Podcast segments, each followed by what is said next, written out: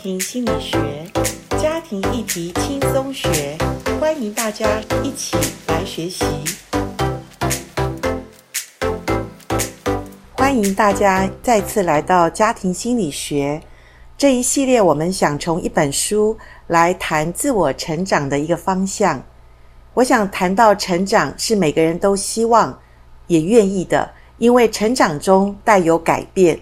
改变之后，我们就有医治的效果。我想很多人在过去都拖着沉重的包袱，继续的每一天过生活。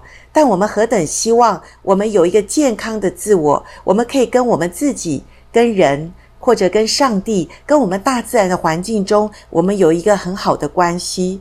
接下来我们都会来谈一系列有关于成长、成长之后的改变，改变之后会带来医治哦。医治是我们生命中可能你我都有的一些创伤，但是我们不知不觉，我们不知道这个创伤影响了我们个人的成长，影响了我们跟人的关系，更影响可能我们的幸福哦。所以今天一系列我们要来谈一下有关于改变所带来的医治。首先，我们来看一下我们到底要改变的是什么？我们有什么的方向是我们成长带来的一个改变呢？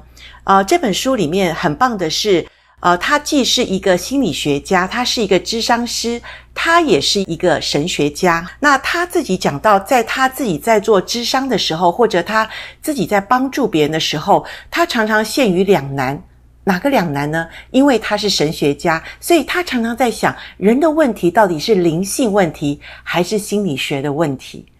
我自己一直以为，心理学跟神学是不会。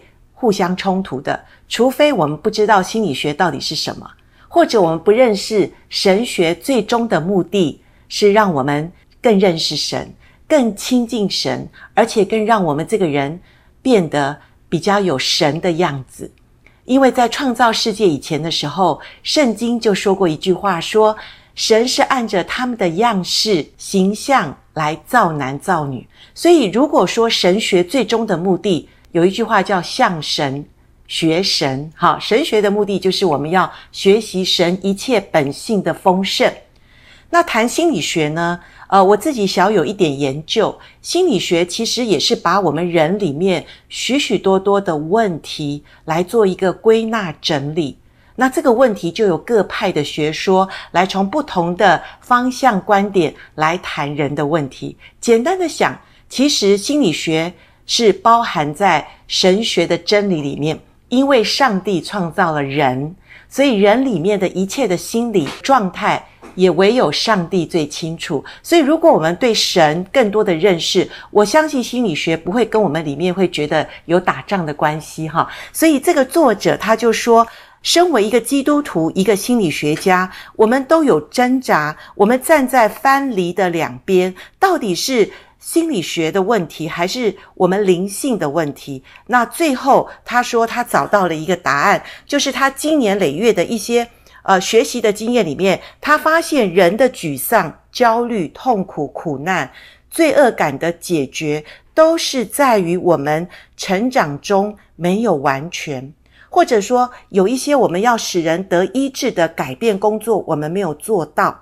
所以我们要改变的工作是什么呢？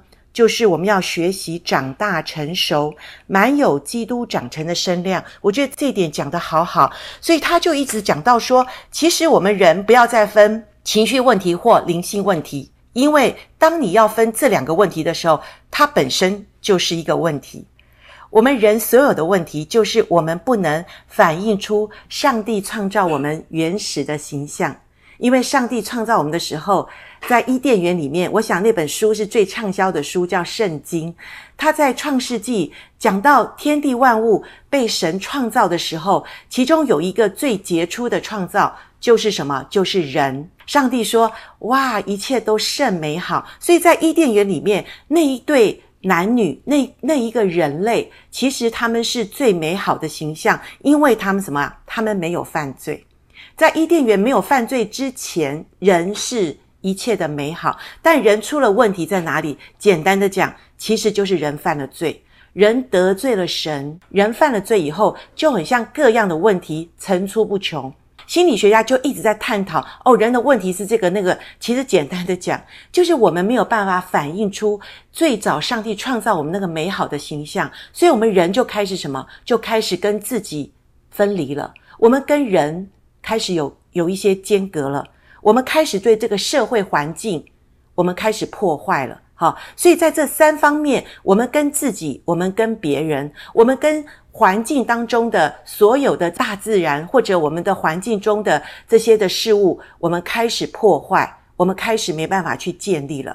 所以在这本书里面，我想我们可以学习的有四个方向，就是我们来看一下，我们跟自己跟别人的关系是如何的。我们有时候很想跟别人相连。我们很想去爱别人，甚至我们爱自己都不知道怎么爱自己，所以我们要学习，在这个不知道什么是爱，或者我们不知道怎么去爱的关系里面，我们从这本书来探讨一下，到底出了什么问题。那这本书也告诉我们，有的人是很会爱别人，可是他不知道怎么样的。跟人家建立一个很良好的界限，也就是说，他只会一直的付出，但他不知道怎么样说不。好，那这本书也很告诉我们，我们为什么有这个问题。那这个问题也是阻阻止我们不能够活得更好、更有上帝形象的一个问题。再来就是，我们人因为不听上帝的话，我们吃了那颗什么善恶树的果子。所以，自从吃了以后，我们人就经历了那个痛苦。所谓痛苦，就是我们好想分辨善恶，可是我们一分辨善恶的时候，问题就出来了。那这到底是什么问题呢？这本书也告诉我们一些我们要如何认识我们自己。在我们黑白两分的时候，在我们想要切割的时候，我们又却没有办法理清楚道理的时候，其实这也是我们没办法成长的一个因素。那最后，他也告诉我们，一个人要长大成熟，他所有的一个特征是什么？所以，我想借由这本书，我们有一系列来探讨，在自我成长里面，我们可以去寻找一下自己的问题，寻找一下自己在成长的过程中，我失落了什么？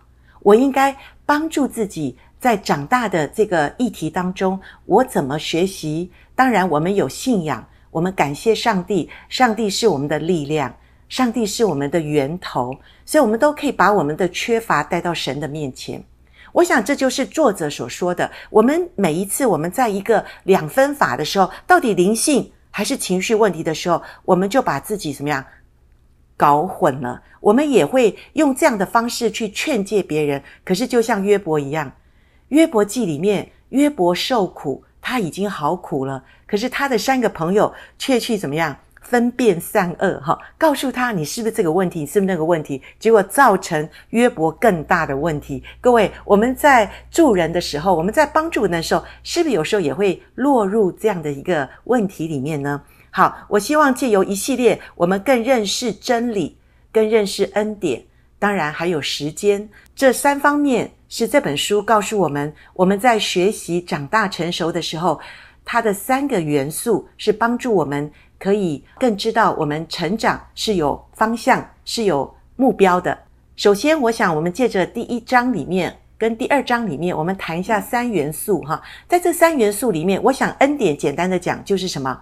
就是 all you can eat，也就它没有任何的限制，它就是一个恩典。恩典就是源源不绝。当然，人类天下人间这个爱的源头，这个恩典，你我都没办法做到。因为我们的爱是有限的，我们的爱是非常有条件的，但是有一个爱，有一个恩典源源不绝的，就是上帝的爱。所以在这恩典里面，我们失落了，因为本来在伊甸园里面，记得吗？上帝给人类的是 all you can eat，but 有一件事你必须要。顺服在我的律法之下，也就是在一个恩典的范围里面，上帝还是有设立一个很好的一个界限，因为界限是让我们更得自由。可是我们人却要想要自己的自由，却破坏了神要给我们真自由的这个律法或者真理。所以在人类犯罪的时候，一个人犯罪，我们接下人类的罪就不断地延伸到每一个人的身上，这是罗马书所说的。所以，我们人的问题是我们没有办法彰显神的荣耀，因为我们世人都犯了罪。那这个我简单的把神学里面的一些，我们人在恩典里面跟真理里面，我们不能两全的问题是在罪的里面，我们没办法啊、完全的用恩典，我们也失落了真理。好，那有的人说，那恩典真理谁重要？孰重孰轻呢？那在这本书里面讲得很好，真理缺了恩典是死路一条，恩典缺了真理会引致失败。那这个话就讲得很清楚了。恩典真理，我想如果没有路走，一切都别谈。所以当我们在做自我省察，或者我们要看别人的问题的时候，我想先把恩典放在前面，因为唯有恩典。让我们有路可走。我们光有真理，我们会把人怎么样？我们会把人给批判的，无法让他能够跟我们建立关系。哈，所以恩典其实是要先放在前面。可是这本书也讲了，我们很多人都有恩典，我们很多人很会有爱心，我们很多人都啊想要帮助别人，想要啊给别人很多东西。可是你突然你不知道，只有恩典。其实没有真理会让一个人怎么样？这本书里面也讲到，很多的天下父母都是给孩子有恩典，可是如果我们没有再去教导、管束孩子的时候，我们没有把真理拿出来的时候，其实我们会有一种问题叫放纵的爱。放纵的爱会会使一个罪人怎么样？更加的得罪上帝，更加的有问题。所以真理有什么好处？其实真理简单的讲，真理指出我们的问题。真理就告诉我们，就像在高速公路开车，如果高速公路没有说哦限速几十公里，譬如说限速八十公里，你开到九十，你就不知道你违规了，对不对？所以真理好不好？真理是非常好，而且是必须要的。那在真理的里面，我们才知道恩典是什么。或者恩典在真理的里面，我们才得到真正的一个爱跟自由。还有这边讲到的一个亲密的关系，是在恩典的里面。当我们与人之间要建立亲密的关系，我们把恩典拿出来，我们先建立一个所谓的安全的关系。在恩典里面，我们有安全感。可是光有恩典，我们没办法亲密。因为我们不知道到底我们的范围在哪里，或者我们对别人、对自己、对这个环境的认识有多少。也只有当我们对自己、对环境跟对别人有真正的认识，我们用那个恩典里面的真我来回应彼此的需要的时候，真正的亲密会随着真理而来。所以，真正的亲密里面不是只有给。也不是只有接受，是我们彼此都怎么样，都认识彼此，我们各自的一个范围跟我们的需要，我们可以很真诚的把我们的需要跟对方的需要都考虑在里面。好，所以亲密的里面其实是一个非常大的一个学问。但是我用一个小例子告诉你，在圣经里面有一个正在犯奸淫的妇人，她被一些文士、法利赛人，他们最懂得律法的人。带到耶稣的面前，他把这个淫妇带到耶稣的面前，他们想问问看耶稣到底要怎么处理律法恩典。我想耶稣都知道，因为圣经说他们想试探神。他们说这个人在犯奸淫，按着律法，他要被石头打死。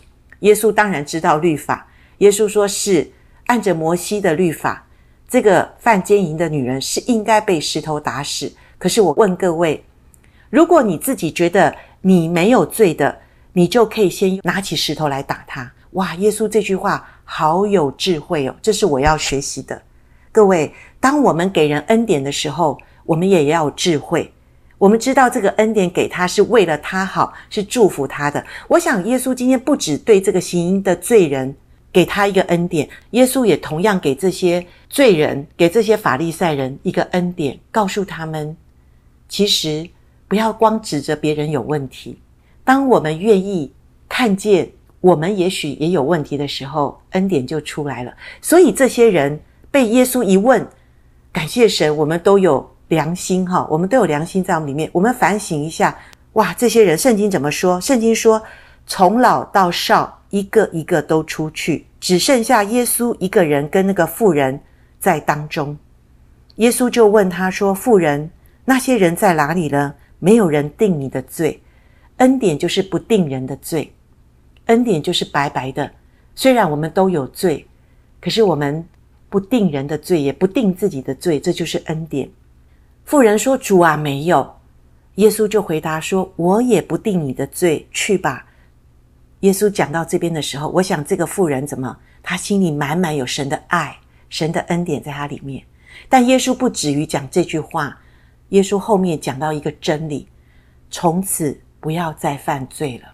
各位，一个完全被神得着的人，一个完全体会神恩典、白白得来我罪得赦免的人，他会知道。他在犯罪的时候，他得罪了上帝，他自己也不开心，他自己也会有很多的罪恶感。所以，我们人的问题是，我们也要面对我们在犯罪之后许许多多我们里面的罪恶感的问题。那当然，感谢主，罪恶感也是上帝知道我们人犯了罪之后，我们要去对付的。